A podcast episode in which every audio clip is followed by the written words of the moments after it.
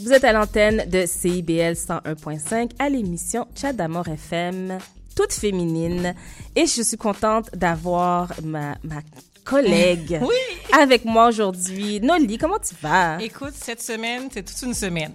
Euh, OK. Oui, oui, oui, c'est vrai. Au travail, c'était intense. Tu, sais, tu parlais tantôt de, de poste de pouvoir Oui. puis de gestion. Dans mon cas, à moi, je suis la seule femme parmi tous les hommes et la seule femme noire dans la poste de la direction. Wow. Et je travaille dans un milieu de bière. Donc, on peut OK. C'est c'est 100% vraiment masculin. t'es- t'es pas la seule femme dans toute le... Ah, non, non, non, non. Puis j'ai toujours Dans des confrontations avec euh, les, les hommes tout Mhm. le temps, pa- tout le temps, tout le temps, tout le temps. Mais tu sais, c'est garder ton sang-froid, garder ta colonne, dire non. Puis tu sais, en plus, je suis pas très grande. Fait que là, tu tu vois des hommes de six pieds qui sont là, puis là, tu leur dis, tu tournes à gauche, puis ça se tourne là. Puis Wow. écoute, des fois, ça te prend émotionnellement. Puis tu sais, quand tu me parlais de, de poste de pouvoir, Oui. c'est pas évident. Non, c'est pas évident. Il y en a de plus en plus. Ta présence est absolument importante, surtout dans l'industrie que tu, Oui. que tu nommes Le- justement. D'alcool, brassicole, euh, c'est pas vraiment des femmes qui sont là. Non, mais je te félicite. Puis je pense pas que les gens réalisent à quel point ça demande beaucoup d'énergie pour te contrôler, justement, pour Mhm. puis, puis rester, justement, comme tu disais, rester droite devant l'adversité, puis devant ces hommes de six pieds et quelques, Mais et garder ton point. Oui, puis Ouais. en plus, tu sais, les hommes, ils ont des, il y, en a qui ont des anciennes mentalités. Dans Mhm. mon environnement de travail, il y a des, des personnes qui ont des anciennes mentalités comme c'est l'homme qui a le pouvoir, c'est eux autres qui décident. Mhm. Puis là, maintenant, toi, tu arrives avec tes convictions, la droiture, l'équité, qui n'est pas évidente. Alors là, quand, quand tu viens en confrontation, des fois, tu es même en dualité avec tes propres valeurs ou tes Mhm. principes. Parce que tu te dis, ben voyons donc, qu'est-ce que Mais c'est parce que je sais pas juste en tant que femme, mais en tant que femme noire. Je Oui, que C'est aussi. important de le mentionner. Aussi, aussi, aussi. Puis- Puis, euh, non, j'entends des fois des commentaires, puis c'est dur aussi parce qu'il y a des, des gens qui travaillent, puis disent, ah là, lui là, mais tu sais, lui là, c'est comme une autre personne de couleur Ah, aussi. ouais. Fait que puis là, c'est comme visé à toi, ou toi t'es pas comme eux. C'est un peu, en tout cas, c'est quelque chose. En tout cas, je te félicite de garder, euh, garder de la tête froide, justement, dans ce genre de situation-là. Écoute, on fera une émission pour ça. Oui, c'est ça, parce que. Ouais, non, c'est ça. En tout cas, je veux pas qu'on s'é- qu'on- qu'on s'é- s'éternise là-dessus parce que moi aussi, j'en aurais des choses à te dire. Mhm. Par contre, tu reçois, justement, par rapport à ce sujet-là, Oui. tu reçois une invitée toute spéciale. Exactement. Écoute, je reçois Boshra Monaï. Pour ceux qui la connaissent pas, euh, en fait, c'est elle qui est la commissaire du Bureau de lutte contre le racisme et la discrimination systémique à la ville de Montréal. Elle a un poste justement de pouvoir, justement un poste de politique, justement un poste décisionnel qui aussi fait en sorte que ça va changer un peu le visage de la culture euh, de Montréal. Bon- Ouais. bonjour, Boshra. Bonjour à vous. Comment ça va? Ben ça va très bien. Je vous entendais, je vous entendais, je hochais de la tête. Ah oui! Mais dis-moi, quand tu hochais de la tête, qu'est-ce que tu pensais? Ben je, je pense que c'est- toujours très intéressant de, de voir comment euh, nous, comme femmes aujourd'hui, on arrive dans des milieux qui sont des milieux, comme comme vous l'avez dit, qui peuvent être qui peuvent être déjà très masculins ou avoir été très très masculins et qui sont en transformation et d'arriver avec une forme de leadership qui pour moi doit être euh, différent. Mhm. Non seulement on est des femmes, mais moi je pense qu'on amène une façon de gérer les choses autrement.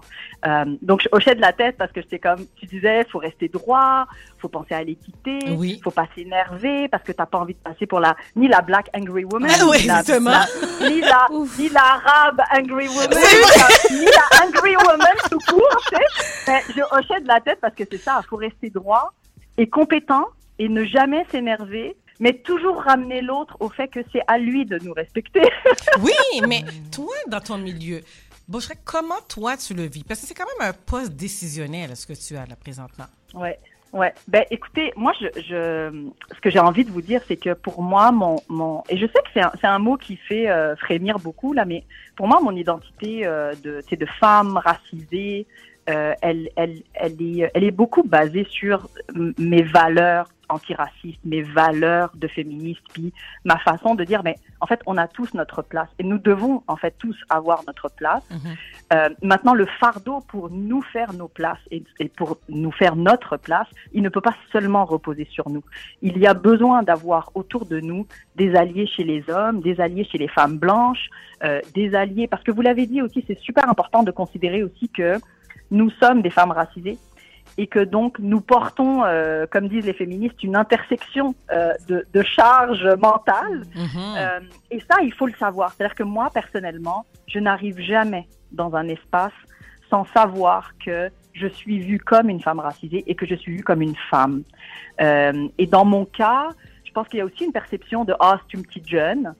Fait qu'il y a, il y, a, il y a aussi tout le toute la nécessité et le devoir de, de comme faire une espèce de démonstration de compétence. Euh, tu sais.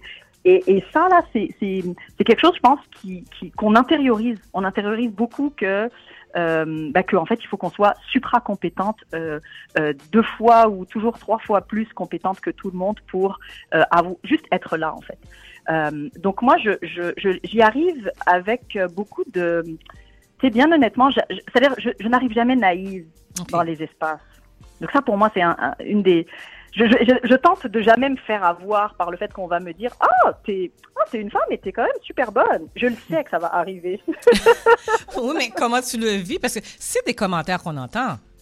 Ouais, ouais. Mais comment je le vis? Honnêtement, euh, il m'est arrivé de, de le vivre de façon frontale, c'est de d'être très euh, euh, de comment dire de, de me- quasiment de me faire reprocher d'être d'être bonne. Euh, dans mon dans Ah, depuis oui. que je suis en, en poste, oui, ça ça, m'est déjà arrivé honnêtement là.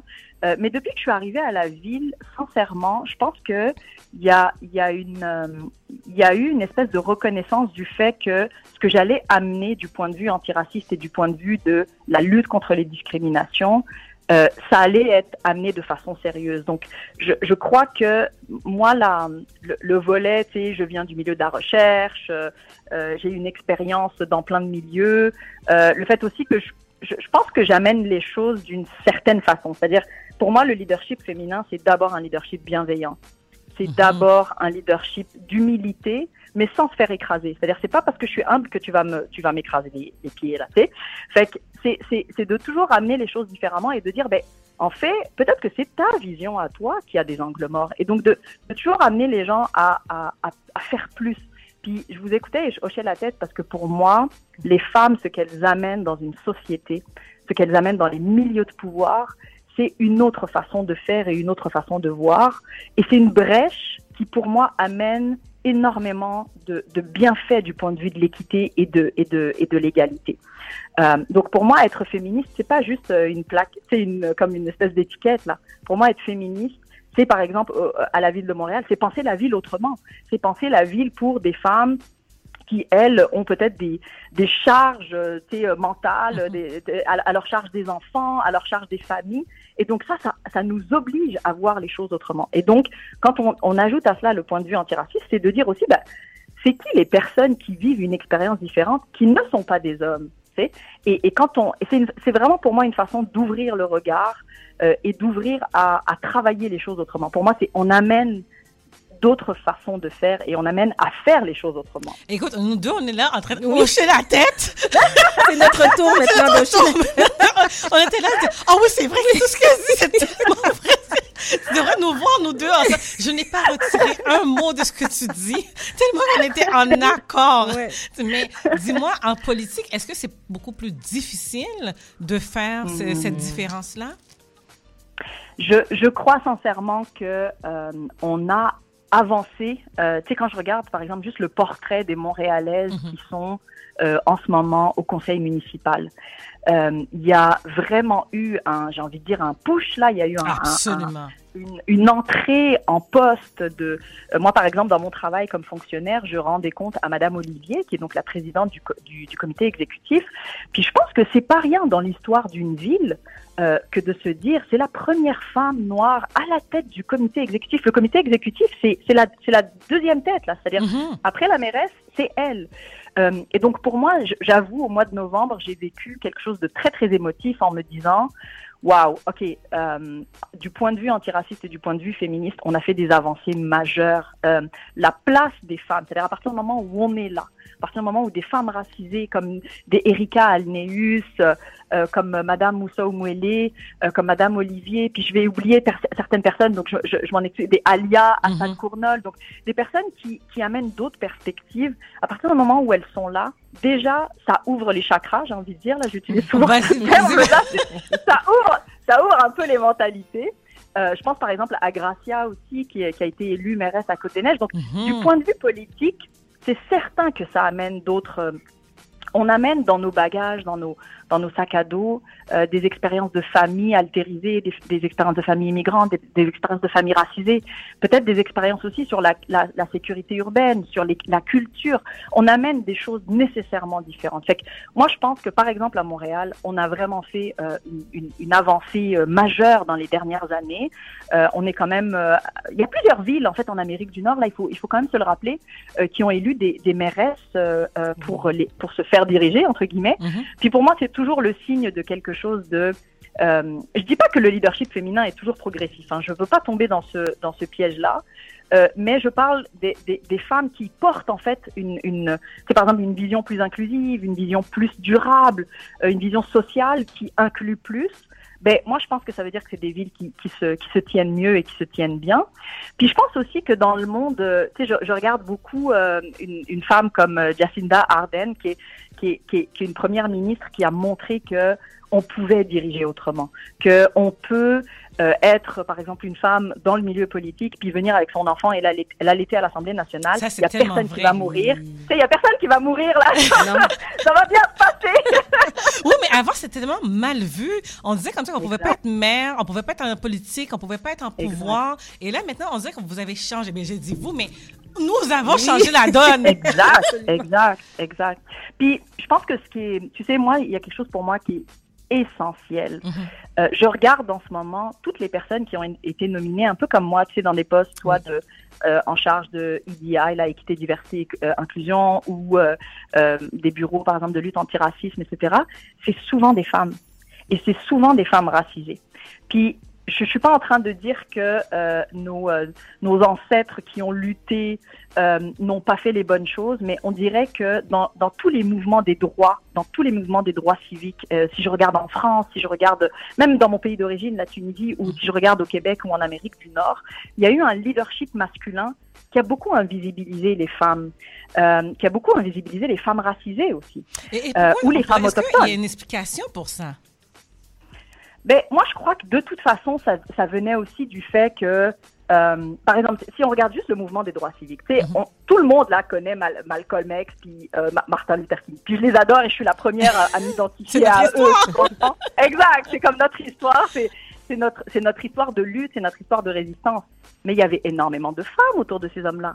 Il y a énormément de femmes qui ont poussé euh, des, des, des, mouvements. Si on, si on, Angela Davis est peut-être la seule qui a, qui, a qui, qui, est ressortie du lot, par exemple, aux, aux États-Unis. Ben, il y en a d'autres là, mais si on, on, on s'en tient à la, à la mêlée, là, à ceux qui ont passé la tête au-dessus de la mêlée, c'est souvent des hommes. Et, et, je pense que c'est dû aussi au fait que les sociétés n'avaient pas encore fait de place euh, euh, tant que ça euh, aux femmes.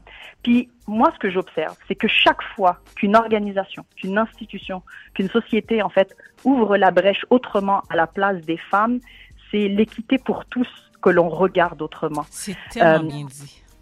Puis, tu sais, je vais donner un tout petit exemple. -hmm. La STM, par exemple, qui est la, la Société de transport de Montréal. -hmm la, la, la, la, Société de transport de Montréal, c'est pas parfait, là, on s'entend, dans les postes de direction, il y a encore évidemment beaucoup de choses à faire, etc. Mais c'est une organisation qui a entamé sa, sa, bifurcation vers les femmes, on va dire, il y a déjà près d'une vingtaine d'années. Et ça, ce que ça a eu pour effet, c'est aussi de diversifier les rangs. Mmh. Et, et il s'est passé, euh, par exemple, au SPVM, là, on regarde, euh, il y a, en ce moment, dans le, le, comité de direction, par exemple, au SPVM, là, mmh. euh, il y a, je pense, au moins deux femmes ce qui est, ce qui est assez, ce qui est assez fou là. Je veux dire, c'est ce qui est super intéressant parce que ce sont des milieux qui sont considérés plutôt comme Très masculins ou naturellement. Exactement. Exactement. Fait que moi, je pense qu'il y a énormément d'avancées. Après, il y a quelque chose aussi qui se passe avec les femmes, c'est que, et pareil, je veux pas tomber dans des généralités plates, mais j'ai l'impression qu'il y, y, a parfois aussi une forme d'humilité qui accompagne notre leadership. Euh, où, euh, je, je, je, te connais, par exemple, Noli, je oui. te connais un peu, je te suis depuis un ou deux ans. Puis on a du mal aussi nous-mêmes à, euh, à peut-être parfois mettre en valeur euh, l'hyper compétence ou le, le, le amount de compétences et d'expérience qu'on a, versus tu as des personnes là, euh, de, du sexe opposé, mais du sexe allié, hein. Ils ne vont pas, qui vont, tu sais, je veux dire, qu'ils vont peut-être pas attendre si longtemps pour se mettre en valeur. Oui. Donc, je pense qu'il y a quelque chose qui vient aussi dans, dans, dans, notre féminisme à nous et dans notre façon de nous valoriser comme citoyennes, parce que pour moi, c'est ça. Prendre notre place, c'est prendre notre place comme citoyenne, c'est prendre notre place dans nos organisations.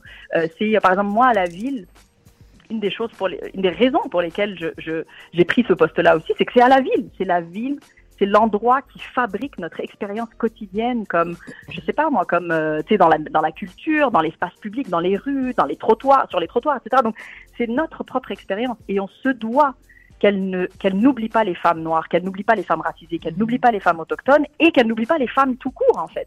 Mais en tout cas, on est bien parti, on est vraiment bien parti pour ça. Mais juste ta venue, je pense que ça fait toute la différence parce que sérieusement, je pense que tu as eu un impact tout simplement par ton implication, par ton justement, t'es bonne. Donc, ça crée, ça crée ce que ça crée aujourd'hui. Puis aujourd'hui, on le voit en politique. Je pense que tu as ouvert, tu as, fait une tracée, tu as ouvert la porte sans même savoir que c'est ça que tu allais faire. Mm. Mais en tout non, cas, complètement. Euh, on aurait pu continuer, recontinuer et recontinuer, mais le temps file. Et avant, comme ça, que Pascal me ferme le, le micro, parce que tu sais, c'est 100 féminin aujourd'hui. Mais j'ai pas envie de fermer le micro parce que c'est tellement intéressant comme conversation. Mais oh. écoute, Bouchra, c'est une femme que j'aime beaucoup. Et euh, j'ai eu la chance de discuter avec elle, même, tu sais, apprendre d'elle. Et en tout cas, euh, cet été, on mange ensemble encore? Je le dis ouvertement à la radio. C'est enregistré, là.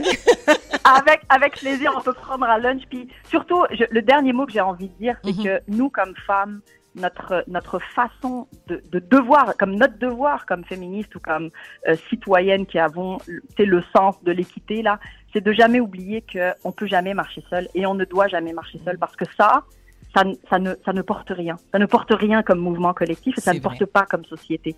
Fait que c'est sûr qu'on lunch ensemble toutes les deux, mais surtout, j'espère qu'il y aura plein de petites euh, autour de oui. nous à qui on pourra. on amène Pascal. On amène Pascal. Je suis là. Je suis là. Je serai là. avec plaisir. alors, merci, merci. Alors, je te souhaite un bon samedi. Puis, je pense que les, toutes les femmes qui ont écouté, avec tes, mots que tu as donnés, ben écoute, on, on, va continuer à ouvrir et faire des tracés pour On lâche pas. On lâche, lâche pas. Comme, comme disent euh, nos, nos, compatriotes euh, haïtiens, Kembela. On lâche pas. Merci, voilà. Je te souhaite une bonne après-midi. Merci beaucoup. Merci, bon samedi. Bye bye. Quelle belle entrevue. Ah, écoute, un beau moment. C'est une femme que j'admire, que j'adore. C'est quelqu'un que j'apprends d'elle aussi. Puis je passe mon temps, des fois on échange. Puis c'est vrai, j'ai été dîner avec elle. J'ai dit encore et encore des, des, des femmes comme, comme elle. Parce que tu sais, quand on on est dans des postes de, oui, de gestion, mais tu as aussi besoin de leader, tu as besoin de, de, de, mentor. Puis elle, elle est une personne comme ça. Mais aussi de savoir que tu n'es pas la seule qui avance. Comme elle l'a dit tout à l'heure, on ne peut pas avancer tout seul. Non. De savoir qu'il y en a d'autres dans d'autres domaines qui avancent aussi différemment et de qui tu peux t'inspirer, tu sais. En tout cas, elle, c'est mon inspiration. Oui, vraiment. j'en ai des frissons. mais écoute, il faut... Il faut ah, je, veux, je, termine. Écoute, je, pourrais, je voudrais continuer à te parler. Ah, déjà? On Là, t'es-tu en train de me renvoyer? Non, mais oui, oui et non. Moi, je pense qu'on devrait faire un autre takeover la semaine prochaine. Oh, définitivement. On va dire à Rachel de rester en vacances plus longtemps. bon, je sais pas. ben bon, je sais pas si tu vas accepter. Je sais ça. Non, mais écoute, euh, vraiment une belle entrevue. J'ai tellement hâte à la semaine prochaine de savoir qui d'autre que tu vas inviter. Tu as toujours des invités super intéressants. Écoute, mon imagination arrête pas. Ma créativité arrête pas. Fait que, à chaque semaine, je regarde les nouvelles, je regarde qu'est-ce qui se passe, les intérêts aussi. Puis là, je me dis, qu'est-ce que les gens aimeraient? Ou, tu sais, les gens m'écrivent, hein? Oui. Fait que quand ils m'écrivent, je, je, je, prends connaissance. Et puis, je dis, bon, OK, je les invite. Mais attends, avant de quitter, il faut mhm. absolument que je te parle de l'émission de demain. Vas-y, vas-y, je t'écoute. Demain, là, j'ai une émission sur Facebook, les euh, les, rendez-vous de Noli. Puis il faut que je t'invite. Alors, je te, je te le dis ouvertement. c'est pas On en a parlé tout à l'heure, justement. Mais là, c'est enregistré, c'est confirmé. Exactement. Mais là, demain, on parle des valeurs et euh, du désir. Donc, oh, eh oui, euh, j'ai Greg Renault qui, mm-hmm. lui, un homme marié, 19 ans de mariage. Puis, tu sais, pour lui, le mariage, l'institution du mariage est très important. Mm-hmm. Et j'ai Néla qui, elle, peut-être les gens la connaissent par la grosse qui, fait, des, vidéos. Exactement. Elle, c'est style d'homme. Premièrement, elle le dit ouvertement, j'aime deux hommes. Elle veut deux hommes. Puis elle habite dans un duplex, un en haut, l'autre en bas. Puis elle change de, de porte quand ça lui tente. C'est clair. Et là, Tina qui pose la question, peu importe, tu regardes-tu du porno? C'était du direct. C'est du bonbon. Je vais vous laisser demain écouter le show parce que même moi, j'étais là, oh my God. Mais non, mais je- non, mais tu me dis ça, je, je peux imaginer la dynamique parce que c'est des gens qui ont des valeurs différentes, Opposées, complètement opposées. Complètement mais ça- opposées. mais qui n'ont pas la langue dans leur poche. Les deux. Et Tina aussi. Donc, un jour, je vais l'inviter, Tina, à la radio parce qu'il faut que vous découvrez cette femme. Il faut absolument. Écoute, j'en ai des invités, là. Mais avant de l'inviter, on va écouter demain. Oui, c'est ça. Et puis là, je te laisse continuer ta émission. c'est- Tu fais à bien quelle ton heure? travail. Merci tes filles. Mais demain, c'est à quelle heure? À 19h, Sur- sur... ma page Facebook ou sur les rendez-vous de Noli. Excellent. On écoute ça. Alors, Oui. vous êtes, vous êtes à l'antenne de CIBL 101.5 à l'émission de Chat d'Amour FM, toute féminine. Ah oui. ah, il peut rester en vacances. Oui, une... Il peut rester en vacances. Et s'il nous écoute, là. Non, je sais. Non, il va nous. Non, je pense qu'il il va, il va pas nous réinviter la semaine prochaine, Exactement. En plus, ça dépasse le temps. Mais non, Rien mais non, ne va mais non. plus. On va, on, on revient, euh, on revient après la pause. Oui, absolument. D'amour FM.